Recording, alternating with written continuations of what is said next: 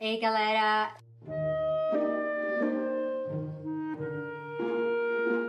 Desculpa o atraso de não ter passado por aqui na semana passada. É, coisa de saúde, né? Fibromialgia, pegou e por mais que dê para participar do Twitter, escrever artigo, fazer coisas assim, a cara da pessoa que tá durante a crise não é uma cara legal para colocar aqui no vídeo para vocês, ainda mais porque eu queria fazer esse Maquia Fala. Então tá atrasado, mas ele vai sair. E pra mim é uma Maquia Fala uh, legal de se fazer, porque primeiro no Maquia Fala eu tô com menos filtro, então sabe-se lá o que, que vai sair daqui. E segundo, ah, porque como eu vou falar da direita hoje, é mais legal ainda falar da direita me maquiando, porque dá um bug na cabeça dessas pessoas. Eles estão sempre aqui, meu Deus, essa menina, essa patricinha, não sei blá blá blá. Isso quando não é a galera da esquerda usando os mesmos argumentos, né? Ainda mais de patricinha, machismo, é, enfim. Hoje a gente vai falar sobre as mentiras que a direita conta da esquerda.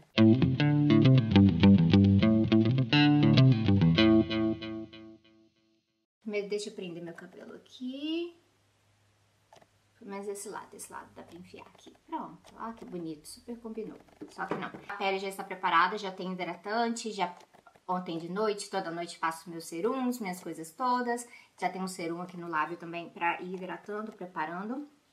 E aí eu vou passar a base. É isso. Passar uma base mais leve hoje. Enfim, quando a gente fala que a direita tá mentindo sobre a esquerda, normalmente vem na cabeça das pessoas a questão das fake news, né? Mas as fake news espalhadas pelo Zap, no Facebook, até, até em formato de panfleto, que é mais antigo, mesmo assim é um fenômeno mais específico, de contar uma mentira muito específica, falar que apoiou uma coisa que não apoiou, que tá junto com alguém que não apoiou. E são coisas que podem, inclusive, ser ah, disputadas judicialmente, né? Podem levar na justiça. E todo o processo eleitoral a gente vê isso acontecer. Inclusive, a gente vê a direita utilizar fake news contra a esquerda e nada acontecer mesmo com a disputa judicial, né? Como o judiciário funciona. E vocês já estão cansados de me ouvir falar disso aí. Mas se você chegou no canal agora, a gente fala muito disso e eu recomendaria a dar uma olhadinha no canal do Samuel, Cifra Oculta, e no canal do Igor, lá no Jornal Antijurídico, para pegar um pouco desse debate das distorções da justiça, da justiça ser burguesa. Mas é importante a gente olhar para como que as mentiras são construídas a longo prazo mesmo. Por que, que a fake news cola? Por que, que as pessoas acreditam em mentiras muito absurdas? Porque existe toda uma construção ideológica para afastar as pessoas da esquerda. E nós sabemos que a democracia liberal ela é uma democracia em que as instituições estão voltadas para o capitalismo, o que favorece essa lógica, porque a maior parte dos aparatos ideológicos também estão na mão dos burgueses, que não têm interesse em ver a esquerda eleita e muito menos uma possibilidade de organização da classe trabalhadora para a gente estar tá falando realmente aí de revolução. Já é um passo bem mais distante. Passar um corretivo aqui. Está acabando meu corretivo. Uma dessas construções que é muito comum, especialmente agora no momento eleitoral, vocês têm visto isso com frequência, tá dando no jornal, tá dando em debate quando o candidato da direita fala disso aí, ou quando o próprio jornalista fala disso aí, né? Como é que é? Como é que, que ela falou? é, esse mundo, colorido, é, colorido, né? Maravilhoso. O Boulos deu uma resposta muito boa no Roda Viva sobre isso aí. Eu recomendaria quem não viu. O que a gente vê em relação a isso é que tentam pautar a esquerda como absolutamente fora do comum, não impossível. É impossível que a esquerda propõe. É um mundo cor-de-rosa, colorido. E de vez em quando eles usam a tal da palavra, né? Utópico, para falar que é utópico. E aqui no U de Utopia, aqui no canal, eu já falei um pouquinho sobre isso, explicando a questão do uso da palavra utopia e que utopia só por utopia, só de desejar um outro lugar que não existe hoje, ele realmente não vai resolver os nossos problemas. A gente tem que ter método, a gente tem que ter organização política. Então, quando a gente trata da esquerda socialista, quando a gente está falando dos comunistas, Obviamente, a gente vai ter que falar de utopia, mas Gente, é, propostas, por exemplo, para o executivo dentro do sistema burguês tão longe de poder ser qualificados como utopia concreta. Por isso que eu acho que a, resposta que o Guilherme Boulos ali foi que ele deu foi sensacional, porque explica muito desse processo em que tentam colocar que a cidade, por exemplo, desejada pela esquerda, dentro ainda do capitalismo, sabendo dos limites, seria absolutamente impossível, porque seria impossível propor qualquer coisa além do status quo, qualquer coisa além daquilo que já é normalizado hoje.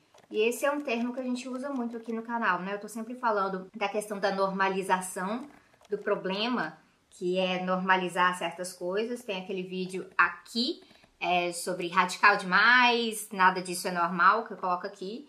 E a, a, frase, né, que eu já usei algumas vezes, foi parar no Se Quiser Mudar o Mundo, agora tá até em, em caderno, em caneca lá na lojinha do Tese 11, a lojinha do Tese 11 está lançada, é, que é sobre a, a realidade que a gente tem, que a gente tem que radicalizar a normalidade de hoje para normalizar a radicalidade. Mas para a direita é muito importante tratar tudo que a esquerda fala como se fosse impossível, até mesmo as coisas mais básicas, até mesmo coisas simples, como garantir moradia, até mesmo coisas simples, como garantir creche, até mesmo coisas simples, como não ficar passando concreto em cima de áreas de manancial e não ficar passando concreto em áreas em que tinha verde, coisas que Bruno Covas fez e assim por diante, né? Essa sobrancelha aqui sempre sai do lugar, então eu gosto de passar um pouquinho desse negócio aqui, ó. Passar essa sombra aqui, hoje de base. E aí a nossa tarefa relacionada a isso é justamente apontar que realmente, quando a gente está falando de política, existem coisas que são impossíveis ou coisas que não são possíveis ainda. E aí a gente tem que diferenciar. Coisas que são impossíveis é, por exemplo, o capitalismo humanizado. O capitalismo humanizado, ele é impossível, porque a própria lógica da propriedade privada, a própria lógica de estar tá acumulando, tendo que explorar outros para poder enriquecer, onde que isso é humanizável? O máximo que acontece é tapar buraco aqui e ali, fazer um pouquinho de caridade, tentar realmente, uh, inclusive, limpar a imagem de empresas, que esse é um dos grandes interesses desses bilionários que estão envolvidos em questões de filantropia. E aí tem um vídeo aqui do canal falando dos bilionários brasileiros. Eu bem sugeriria para vocês verem de que lado vocês acham que eles estão quando eles pensam ah, na cidade, quando eles pensam no Brasil. Em quem será que eles votam? Alguns são bem óbvios. Outros fica para vocês aí, ó, pensarem um pouquinho, refletirem sobre isso. E o que não é possível ainda? Exige uma certa mudança de condições. Então, condições materiais. Então, gente, eleição, a gente vive repetindo, eleição não muda completamente a realidade, porque eleição é um espaço limitado. A eleição ela opera dentro do espaço do reformismo mesmo. Isso não quer dizer que você tem que exigir o mais baixo de tudo. Tem que propor, tem que tentar construir, tem que ver o que, que dá certo. Quanto mais um mandato favorecer, por exemplo, organização popular, organização de base, participação social, mas ele vai estar fortalecendo para além do espaço eleitoral. Isso pode ajudar a tornar coisas que não são possíveis hoje possíveis amanhã. Então é realmente um processo de construção. Já a direita é aquela negar a nossa possibilidade já de agora. E assim tá afastando pessoas para falar, ah, esse povo vive no mundo faz de conta, eles não sabem, não sabem lidar com a realidade. O que está ligado a um outro ponto que a direita sempre levanta sobre a esquerda, que é sobre competência, é sobre saber administrar, gestão e coisas assim. Então, primeiro tem sempre história, eu que vim de economia, fui obrigada a ouvir muito isso, ah, a esquerda não sabe nada de economia. Pois é, mas é a direita que está aí falando de uh, de orçamento de país como se fosse a mesma coisa de orçamento de uma família de quatro, cinco pessoas. Coisas que a gente é obrigado a ouvir, né? Eu vou fazer uma mistureba aqui, tô tentando pensar. Na verdade, eu nunca planejo nessas maquiagens que eu vou mostrar pra vocês. Então complica um pouco a vida. Vocês perceberam que eu gosto de maquiagem rosa e vermelha, né? Quando eu quero usar colorido. Se não perceberam, agora estão percebendo.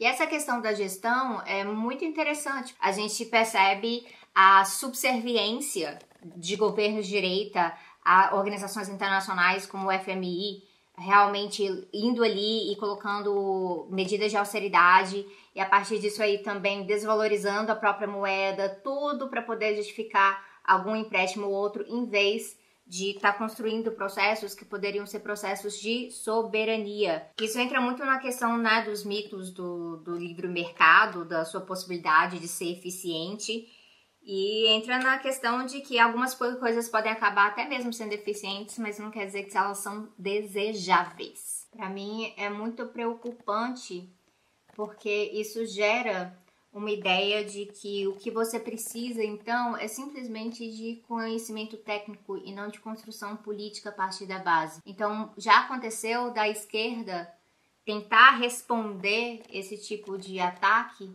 não demonstrando a sua combinação entre técnica, que técnica não deixa de ser importante, não deixa de ser importante a gente conhecer o que está acontecendo, realmente é, não, não é objetivo quebrar uma prefeitura ou algo assim, mas não pode ser o nosso único trunfo, não pode ser a nossa única carta no processo, senão a gente pode acabar favorecendo uma lógica de basta então uma tecnocracia, e aí passar a ideia de que a tecnocracia seria neutra de uma forma ou de outra, quando nós sabemos que esse não é o caso.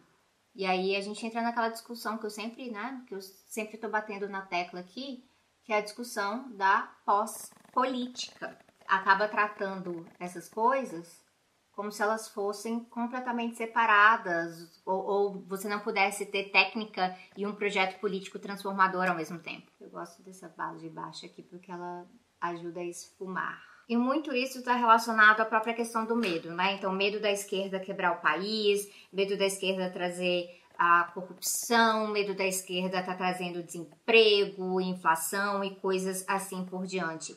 E esse medo, ele tem a ver, ele não é qualquer medo, ele é uma satanização, chega a criar medos muito irracionais. a gente viu que no, no caso de São Paulo, gente com medo real de que uh, Boulos uh, tiraria sua casa, coisas assim. É, teve uma fake news que é baseada, tá vendo como a fake news ela vai em cima disso aí? Uma fake news baseada em que quem tivesse um quarto sobrando em casa ia ser obrigado a receber pessoas em situação de rua. Então eles vão realmente criando coisas esdrúxulas, porque é possível fazer que essas coisas esdrúxulas colhem, porque elas estão ouvindo tudo isso há muito tempo. Há muito, muito tempo, né? E nessa história toda vem todo o negócio de comunista que come criancinha, que vão tomar tudo que você tem, que todo mundo vai ter corte de cabelo igual, que tá proibido sorrir uma vez por ano e coisas nesse nível. Então, é um processo realmente de demonização, de satanização da esquerda. Essa parte é para pegar nos medos irracionais, essa parte é para trabalhar com os pânicos morais da sociedade, medo de perder sua família, medo de algo acontecer com as crianças da sua família. Então, é muito vantajoso para essa galera estar tá usando algo desse tipo, porque justamente a gente está falando de algo que é irracional. Então, eu posso explicar, você pode mandar um vídeo para alguém falar: olha, não é isso que aconteceu. Desconstruir algo irracional dá muito mais trabalho. Por isso que é uma tática realmente muito, muito comum. Isso passa pela discussão do radical, né? Isso está acontecendo muito agora não é possível ser ultra radical simplesmente a partir das instituições que estão ali justamente para barrar tudo isso. E aí tem uma galera da esquerda que critica campanhas achando que era para estar tá prometendo coisas que não existe uma base social ainda para executar e se existisse a gente estava fazendo revolução. Mas o medo do radical é forte e frequentemente eles não falam do radical. Eles falam de radicalismo, que é algo extremamente exagerado que dá a ideia de ser também irracional. Tão radical que chega a ser irracional e vão fazer coisas horrorosas a partir disso aí. E a gente é obrigado a explicar que numa sociedade injusta, um pouquinho de injustiça já é algo absolutamente radical. Outra coisa que eu tô sempre, sempre batendo na tecla aqui no canal também. Ainda vou jogar um brilhinho separado. E o uso da questão da, do radical, ele também tem um certo sentido de falar que na esquerda as coisas são arriscadas. Elas podem dar errado e a gente não tem o luxo de que essas coisas deem errado. Então eles vêm com esses argumentos de que nós temos muito a perder, não dá, é preciso ir com uma solução mais segura, com algo que você está mais acostumado. Então tentando que as pessoas realmente fiquem numa zona de conforto. E um excelente exemplo de zona de conforto chama-se PSDB, no estado de São Paulo, né? Para argumentar sobre essas coisas serem arriscadas ou não, uh, se usa também de distorção histórica. E aí entra uma questão que é muito importante para gente, que a gente bate na tecla também com frequência, que até coisas muito recentes da história do nosso país acabam sendo distorcidas. A gente está falando de coisas de 10, nem 20 anos atrás, muito distorcidas. A distorção já começa naquele momento, ela está presente ali com a mídia. Elas vão lembrar quais eram as manchetes que viram, que ouviram, o que, que realmente estava rolando, o que, que elas acham que estava rolando. Toda aquela coisa, por exemplo, de não ter corrupção durante a ditadura civil militar no Brasil. Não estava em manchete, não estava em capa de revista, não virou espetáculo que nenhuma Lava Jato virou. Isso é usado com frequência, né, em relação ao comunismo. A história do chamado socialismo real é uma história extremamente complexa que gera divergências dentro do próprio campo socialista e não por acaso. Porque ela é complexa mesmo. São vários historiadores, documentos que antes não estavam disponíveis e depois passam a estar disponíveis. Então há uma necessidade de estar debatendo essas coisas livremente, mas normalmente liberais não gostam que a gente fale disso porque vai atrapalhar o processo de distorção. É, tem, tem que ser bem sincero nessa lógica, né?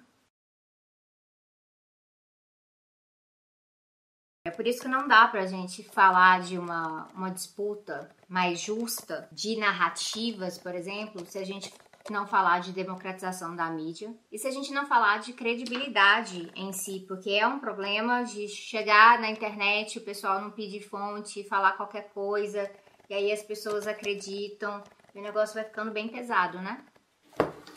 Vou passar um pozinho pra lacrar isso aqui, pozinho. não sei como faz. Como que as pessoas fazem? Olha, aprendi como é que faz.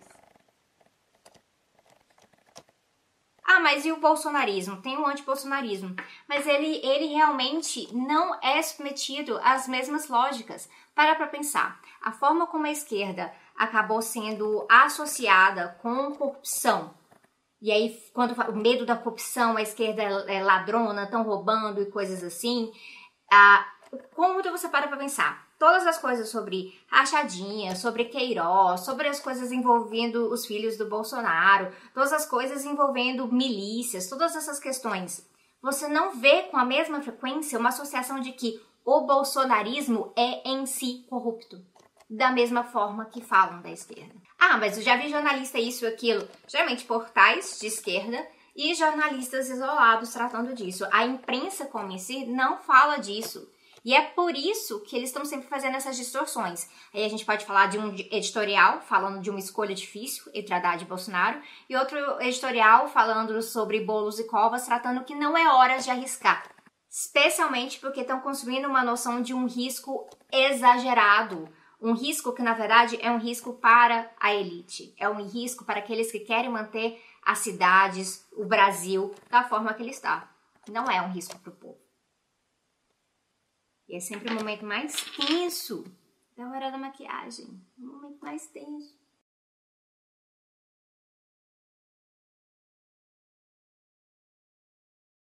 Por isso que a gente tem um papel de desmistificação muito forte pela frente. Especialmente porque se você ainda não percebeu que o centro está mais disposto a fechar com a direita do que com a esquerda radical, está na hora de acordar para isso.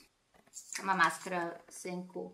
Mas o fato é que a direita está sempre mentindo sobre a viabilidade da esquerda. Bate em qualquer esquerda, sabendo que quer bater primariamente na esquerda radical, tentar mantê-la pequenininha no seu devido lugar. Mentem sobre as nossas táticas e estratégias, fazem com que o povo tenha medo da gente enquanto se mantém submisso a uma lógica realmente capitalista de Estado. Medo da possibilidade de libertação, medo da revolução.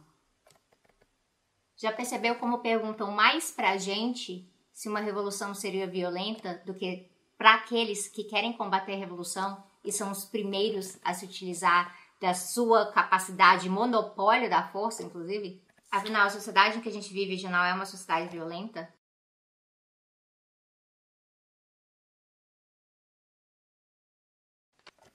Eu tenho acompanhado, por exemplo, muito do que está acontecendo na Venezuela no momento. Tem eleições na Venezuela, eleições legislativas que vão chegar no dia 6 de dezembro.